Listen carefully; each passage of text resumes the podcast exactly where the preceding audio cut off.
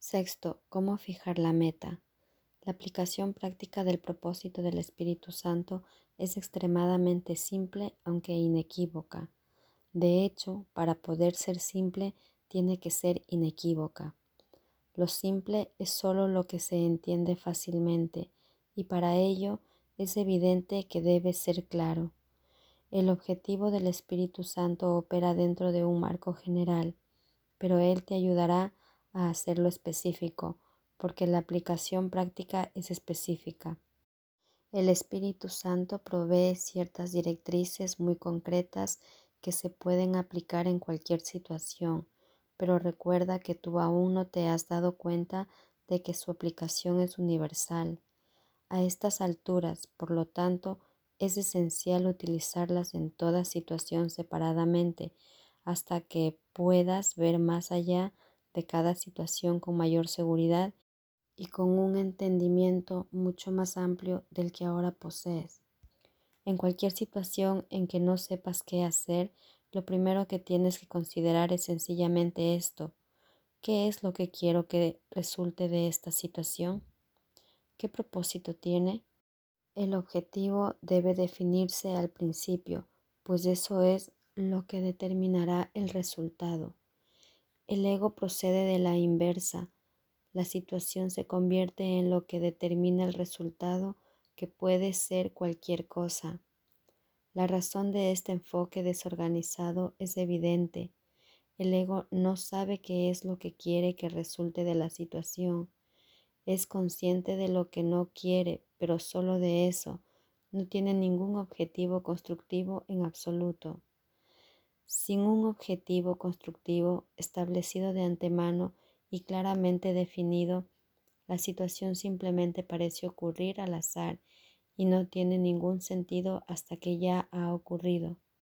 Entonces miras en retrospectiva y tratas de reconstruirla para ver qué sentido tuvo, y no podrás sino equivocarte, no solo porque tus juicios están vinculados al pasado, sino porque tampoco tienes idea de lo que debió haber ocurrido.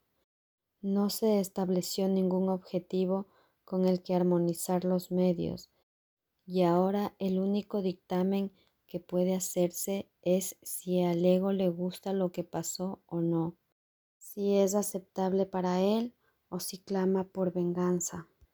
La ausencia de un criterio establecido de antemano que determine el resultado final hace que sea dudoso el que se pueda entender y que sea imposible evaluarlo. El valor de decidir de antemano lo que quieres que ocurra es simplemente que ello te permite percibir la situación como un medio para hacer que tu objetivo se logre. Haces por lo tanto todo lo posible por pasar por alto todo lo que interferiría en su logro y te concentras solo en lo que te ayuda a conseguirlo. Es obvio que este enfoque ha hecho que la manera en que distingues lo verdadero de lo falso sea más parecida a la del Espíritu Santo. Lo verdadero viene a ser lo que se puede utilizar para lograr el objetivo y lo falso lo inútil. Desde este punto de vista, la situación tiene ahora sentido, pero solo porque el objetivo ha hecho que lo tenga. Tener a la verdad por objetivo tiene otras ventajas prácticas. Si la situación se usa en favor de la verdad y la cordura, su desenlace no puede ser otro que la paz. Y esto es así independientemente de cuál sea el desenlace. Si la paz es la condición de la verdad y la cordura y no puede existir sin ellas, allí donde hay paz tienen que estar también la verdad y la cordura. La verdad viene por su propia iniciativa. Si experimentas paz es porque la verdad ha venido a ti y así no podrás sino ver el desenlace correctamente, pues el engaño no puede prevalecer contra ti podrás reconocer el desenlace precisamente porque estás en paz.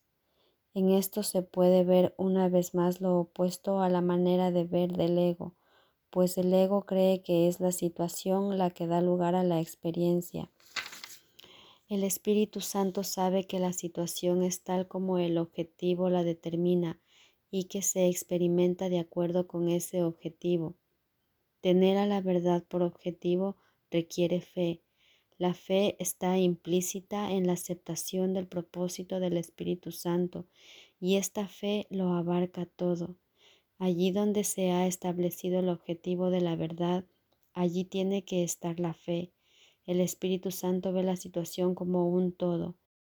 El objetivo establece el hecho de que todo aquel que esté involucrado en la situación desempeñará el papel que le corresponde en la consecución del mismo. Esto es inevitable. Nadie fracasará en su cometido. Esto parece requerir mucha más fe de lo que tú tienes ahora y mucha más de la que tú puedes dar. Esto es así, no obstante, solo desde el punto de vista del ego, pues el ego cree que la manera de resolver los conflictos es fragmentándolos y así no percibe la situación como un todo. El ego, por consiguiente, intenta dividir la situación en segmentos y lidiar con cada uno de ellos por separado, pues tiene fe en la separación y no en la unidad. Cuando el ego se enfrenta a un aspecto de la situación que parece ser difícil, trata de trasladarlo a otro lugar y resolverlo allí. Y parecerá tener éxito, salvo que ese intento entre en conflicto con la unidad y no puede por menos que enturbiar el objetivo de la verdad. Y no se podrá experimentar paz, salvo en fantasías. La verdad no ha venido porque la fe ha sido negada, al no haberse depositado donde por derecho propio le corresponde estar de este modo pierdes el entendimiento de la situación que el objetivo de la verdad te brindaría, pues las soluciones que proceden de fantasías no aportan sino una experiencia ilusoria y una paz ilusoria no es la condición que le permite la entrada a la verdad.